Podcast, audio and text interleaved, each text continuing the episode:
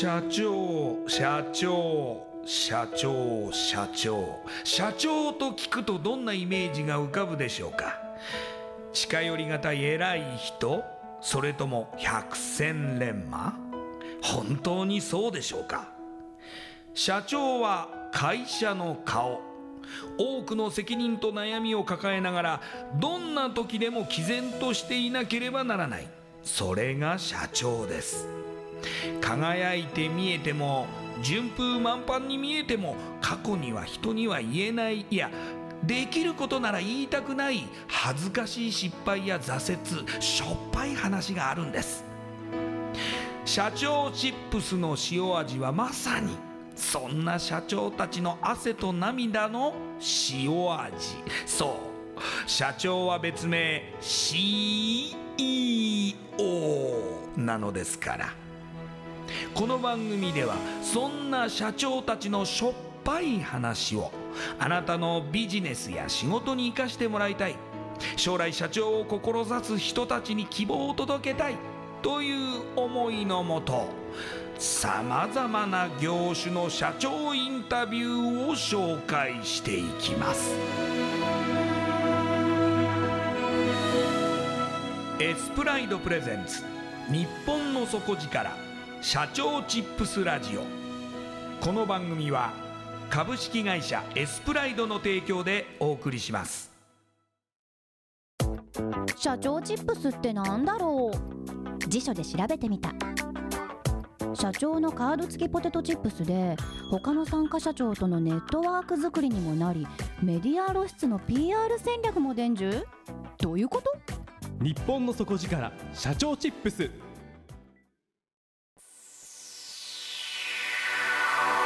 スプライドプレゼンツ。日本の底力。社長チップスラジオ。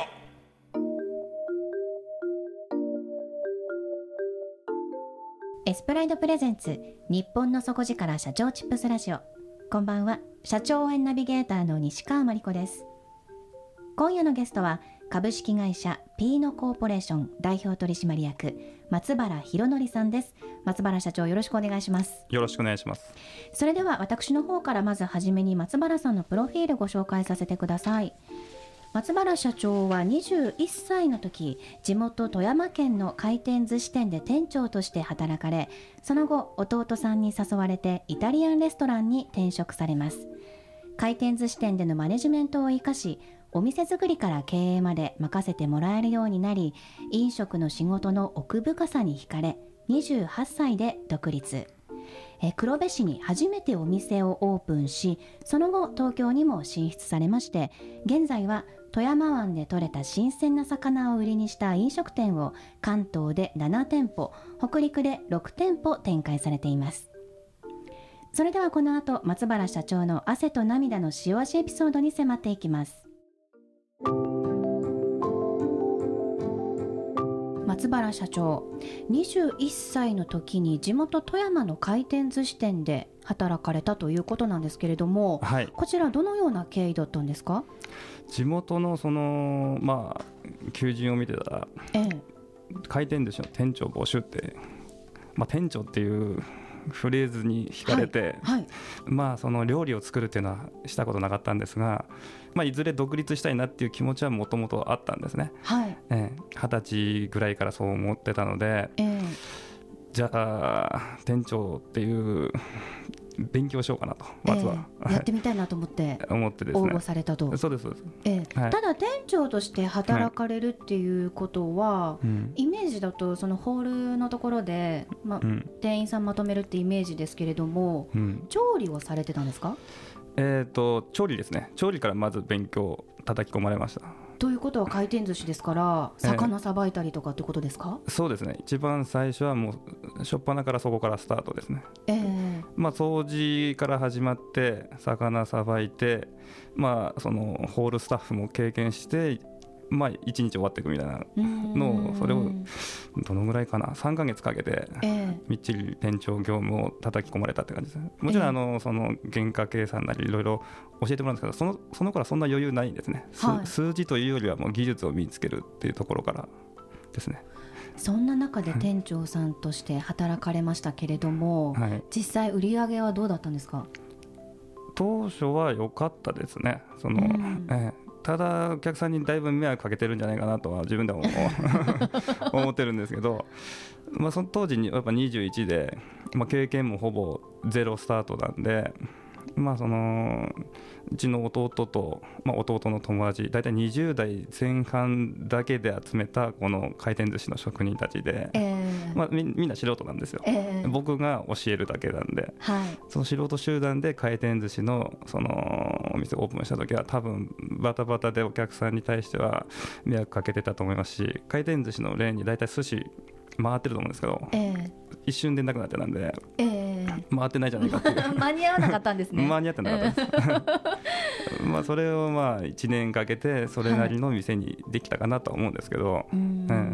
ん。でもその経験ってすごく今生きてらっしゃるんじゃないですか、そうですね。だいぶその追い込まれたっていうか、うん。ええ。まああ早く動けるようになりましたよね。うん料理をただただその一人前作るだけなら誰でも美味しく作れると思うんですが早く大勢の人に喜んでもらうように料理を提供するっていうことに関してはだいぶ勉強になりましたね、うん。まあ、経験積めたと思います。その回転寿司店さんには何年ぐらいいらっしゃったんですか、3年ですね。3年、はい。その後はどうされたんですか？その後はイタリアンレストランの方に、ええ。ええ弟先に回転寿司や辞めたんですね。で、ええ。その後にイタリアンレストランにいつの間にか働いてたんですよ。で僕も回転寿司だけだと料理としての経験値としてはまたひあのーまあそんなに積めないんじゃないかなと思ってちょっとモヤモヤっとしてた時に、まあ、イタリアンレストランに来ないかっていう誘いがあったのであちょっと違うジャンルの料理も勉強したいなと思ってイタリアンレストランに飛び込んでいましたねイタリアンレストランでもまた調理をされてたんですか、あそうですね。シェフとして、ええ。ええ最初はまあ弟がメインでややってましたけど、まあ、途中、まあ、入れ替わる感じで僕がメインになってまあいろいろメニューを考えたりとか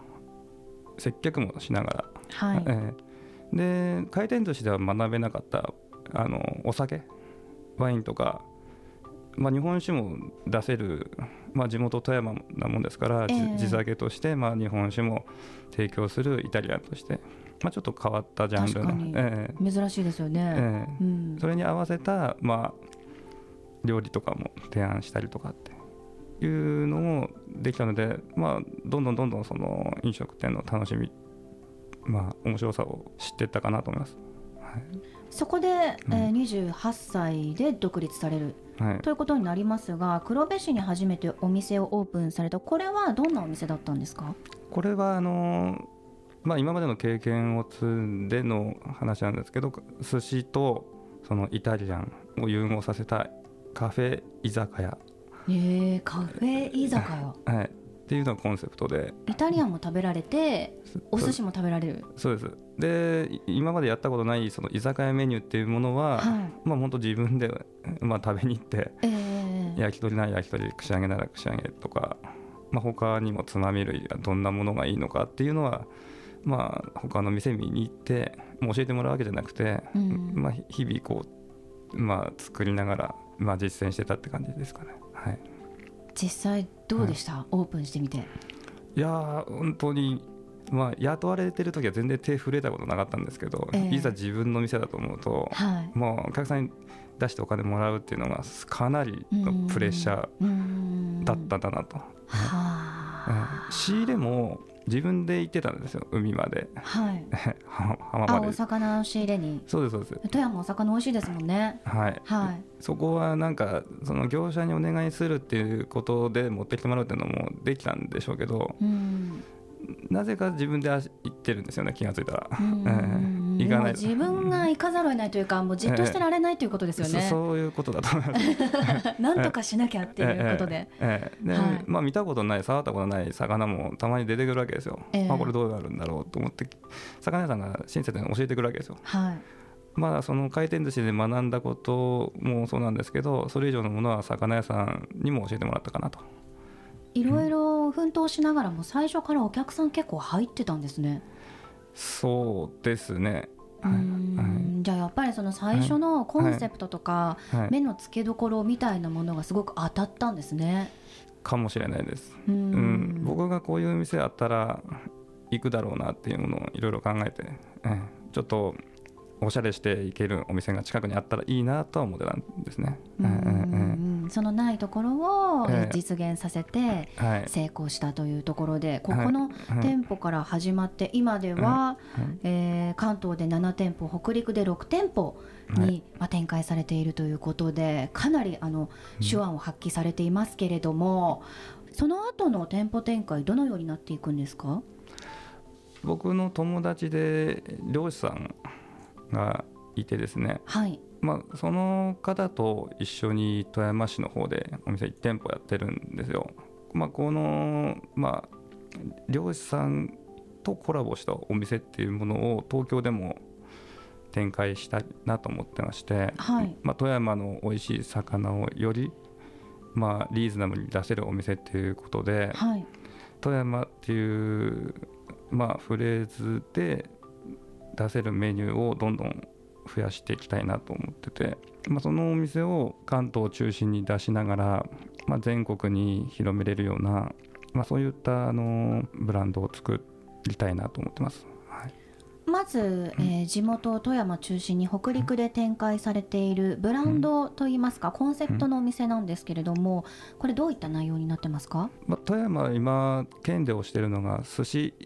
なんですよ。ええ。富山寿司っていうのが、まあ、富山産のものをどんどんどんどんその、まあ、皆さんの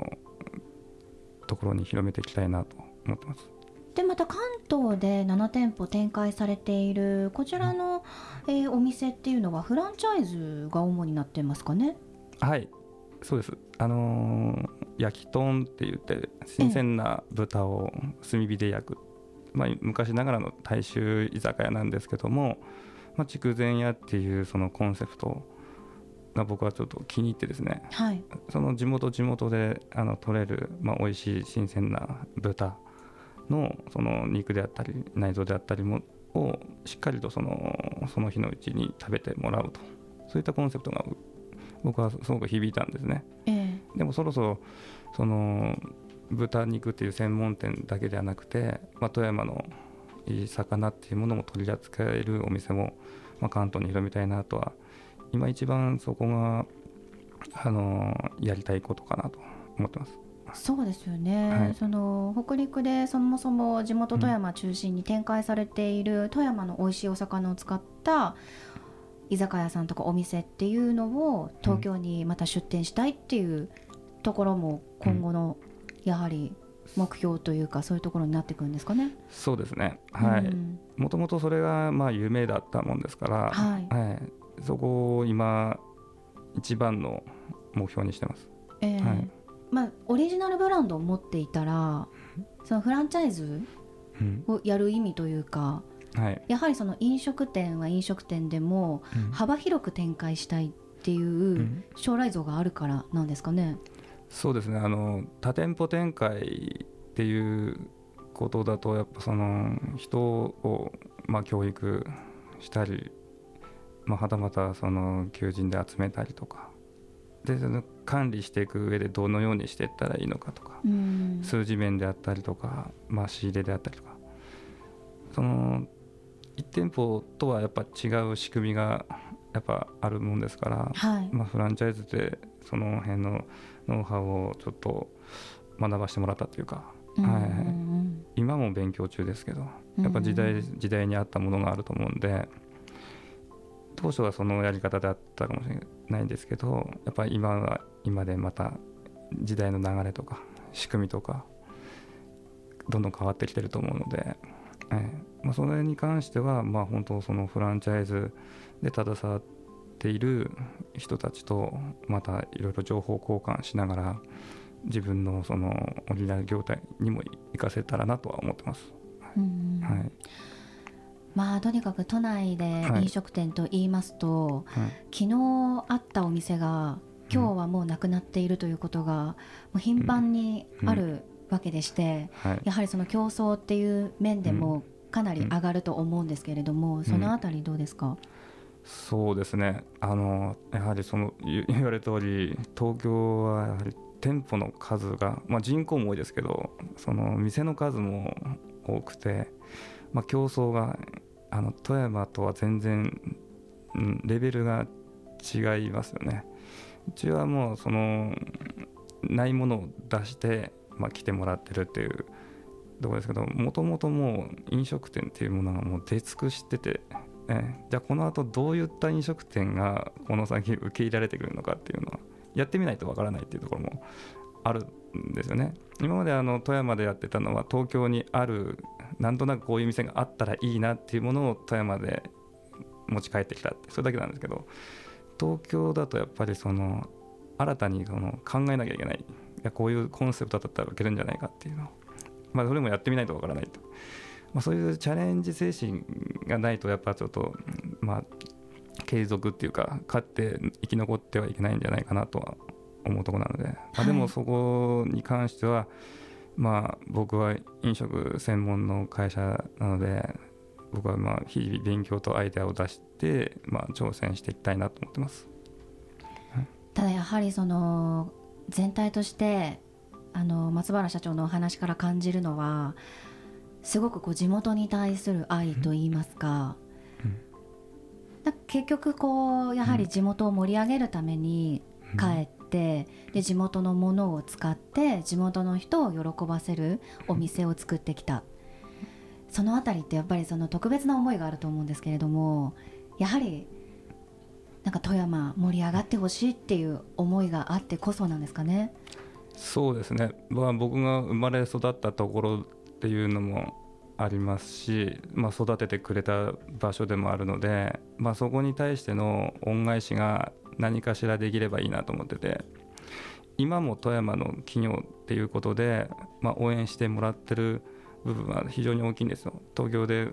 今やれてるのも、まあ、富山で、まあ、飲食店っていうものが成功してるまあ、成功してるっていうのはまあお客さんが来てもらってるからだと思うんですね。まあ、その富山のその、まあ、お客さんが来てついてるところで、まあ、うちの企業が今もやれてる状態なので、まあ、これをまあ東京でまあ勝負かけるとしたら、まあ、富山のもので富山の食材で勝負してで富山っていうものはやっぱりこれだけ食があの食材が美味しいしそこで作ってる生産者も素晴らしいんだよっていうものをあの僕が PR できれば非常にあのお互い喜べると思いますし、はい、はい、今後継続していけるんじゃないかなと思ってます。またあの北陸新幹線開通して富山に行きやすくなった分うん。東京を訪れる外国人なども今度はまたターゲットになってきそうでどんどんどんどんお客さんの層もやはり広がっていきそうな気がしますけどね。そうですね。外国人の,、まあ、あのお客さん富山もよやはり来てて金沢の方が多いんですけどええ富山の方も外国人のお客さんぜひ来てもらいたいということで、まあ、町も、まあ、県もいろんな取り組みをしてて外国人がた喜ぶよようなその体験型のサービスとかも今観光課で始めてるもんですからうちはまあもうやっぱ食の方であの外国人の人たちをもおもてなしできればいいなとは思ってます。なんかあの独自に考えたメニューとかあるんですか、えーっとそうですね。あの ど独自で考えてるメニューはあるんですけども、はい。ええなんて言ったらいいんでしょうかね。インスタインスタ映えすあるような。インスタ映えする？魚料理ですか魚料理ですね演出にはいろいろこだわってて演出と言いますと僕があの魚取れる場所は蜃気楼が見えるんですよ。ホタルイカとかも有名だと思うんですけどなんとなくその竜宮城とかそういったはい。昔話に例えて、まあ、ドライアイスでちょっと玉手箱じゃないですけどはい。とかはい。とかいろいろその演出にはこだわってます。まああのただえ単純にお刺身出すんじゃなくって、ドライアイスを炊いてその中に玉手箱みたいにしてで中からお魚のお刺身が出てくるみたいな。そうですそうです。あーすごいですね。夏場でもなんかひんやりしたイメージ。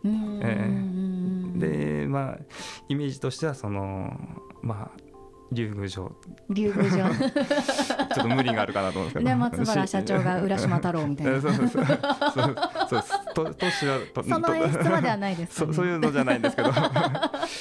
まあコスプレはししてもいいんですけど、えー、でもそういうの喜ばれますしね。そうですね、うんえー。外国人喜んでもらうために今、あのー地元の方で取り組んでるのはコスプレしてもらうっていうのをやってましたね。あのうんうん武士の格好をしてもらって、え馬乗って城城の周りを歩いてもらうと、ええ。えーその後は美味しい富山の飲食店に入って食べてお酒飲んで帰ってもらうっていうのが一つのその観光のなんかツアーの中になってるみたいで、うん。まあ、うちもそのお店の一つになってほしいなとは思ってて、はい、外国人の方がやはりそのたくさん訪れるようになることで、はい。また改めてその、ま地元の人とかその日本に住んでる方たちも、うん。まあ、富山を見直したりとか富山ってやっぱりお魚美味しいよねとか、うん。まあ、すごくいいよねいい場所だよねっていうことが改めて見直される機会にもなると思いますのでうんなんかこう松原社長がずっと大切にしてきたその地元の特産物っていうものをうん。どんどんどんどんこれからもっといろいろな場所に発信していただきたいですし、うん。うん、また逆に地元にその恩恵を戻すっていうことによってうん。こう循環していくうん。いいサイクルが生まれていくような気がしますね。そうですね、あのー富山の食材をいろいろ消費していくことでその農家さんたちがこの先この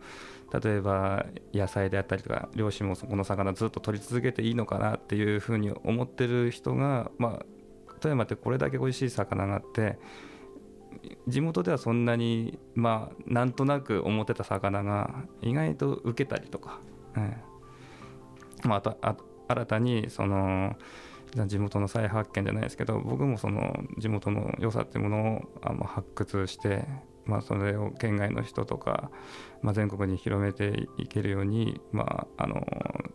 恩返しできればいいなとは本当に思ってます。富山にしてもまた全国にもそのようにはい。同じような思いを持って起業したい地元のために貢献したい会社作りたいって思ってらっしゃる若い方いらっしゃると思いますのでそのような方に松原社長からメッセージいただけますか、はい、なんとなくでもいいんですけど最初はその、まあ、社長になりたい自分の店持ちたい、まあ、どどんな形でもいいんですけどそこからどうしたらなれるかっていうことを、まあ、諦めずにその努力し続けることで実現できるんじゃないかなと。はい。やはりやり続ければはい。いずれ成功をつかめるということなのかもしれませんえ今夜のゲストは株式会社ピーノコーポレーション代表取締役松原博則さんでした。ありがとうございました。ありがとうございました。インパクトのある PR がしたいけどどうしたらいいのか。採用の時学生の印象に残せるようなものがあればな。社長同士のつながりを作りたいんですけど社長さん悩んでいませんか？その悩み解決しましょう。日本の底力社長チップス